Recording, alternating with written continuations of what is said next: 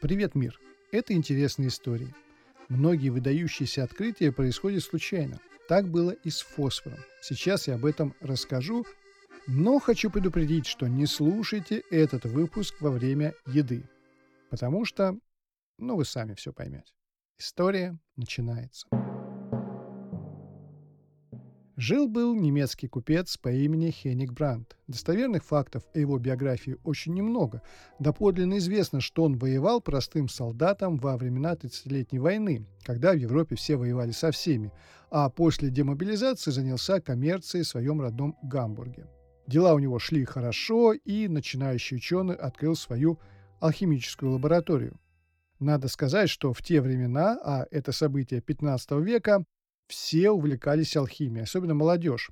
Если экстраполировать на наше время, то сейчас вся молодежь зависает в ТикТок и других соцсетях, то молодежь 15 века увлекалась алхимией. Хенник Брандт тоже не избежал этого увлечения, тем более, что деньги у него были.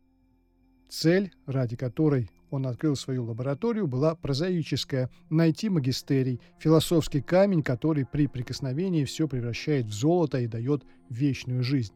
Для поиска магистерия Брандт решил использовать мочу по разного рода мистическим свойствам, но главным образом потому, что по цвету моча напоминала Хеннигу Бранту золото. Брандт пришел в ближайшую восковую часть и договорился с командиром о покупке солдатской мочи. В назначенный срок солдаты принесли 60 ведер мочи. История умалчивает, как Брандт разместил такое количество ведер, но мы знаем, что основным методом поиска магистерия Брандт выбрал выпаривание. Выпарив не один десяток ведер с мочой, Брандт получил сиропообразную жидкость, которая в процессе выпаривания превратилась в красное масло. Странное, ни на что не похожее вещество, которое осело на дне реторты.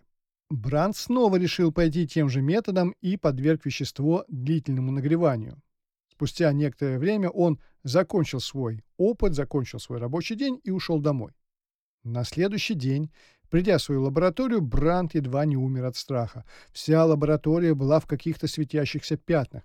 При зажигании лампады пятна исчезали, но в темноте снова светились. Бранд повторил опыт с выпариванием красного масла и увидел, что пары этого масла светились в темноте.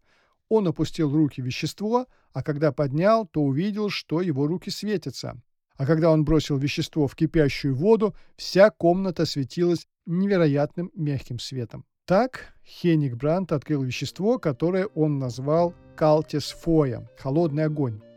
Будучи предприимчивым по натуре человеком, Брандт стал продавать холодный огонь всем желающим. А желающих было так много, что Брандт выставил цену за одну унцию фосфора, это 31 грамм, в 16 золотых талеров. И покупали – Бранд был уверен, что он на верном пути к открытию магистерия, и холодный огонь тому доказательство.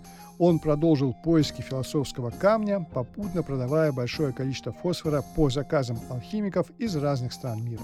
Долгие годы холодный огонь использовался для развлечений, пока в 1830 году французский химик Шарль Сарья не изобрел фосфорные спички.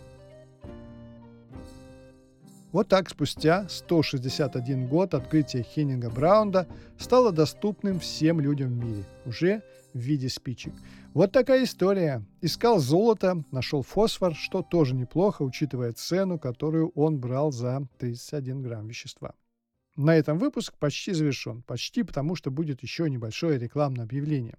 Часто на Ютубе я вижу ролики, где человек или два человека, например, семейная пара, записывает свои видео из салона автомобиля. Иногда люди поют или просто что-то говорят, но выглядит эта съемка необычно интересно. Так вот, если вы тоже хотите вести свой блог из салона автомобиля, то я рекомендую видеорегистратор Navitel RC3 Pro. Это бомбический аппарат, в котором есть Wi-Fi и GPS, а также крутая салонная камера, которая снимает Full HD. Я проверил, картинка получается классная. Поищите в YouTube канал «Гаджеты для теста». Это мой канал, я там все подробно рассказал. Также дам ссылку в описании к выпуску. До новых встреч на просторах интернета. Всем пока-пока.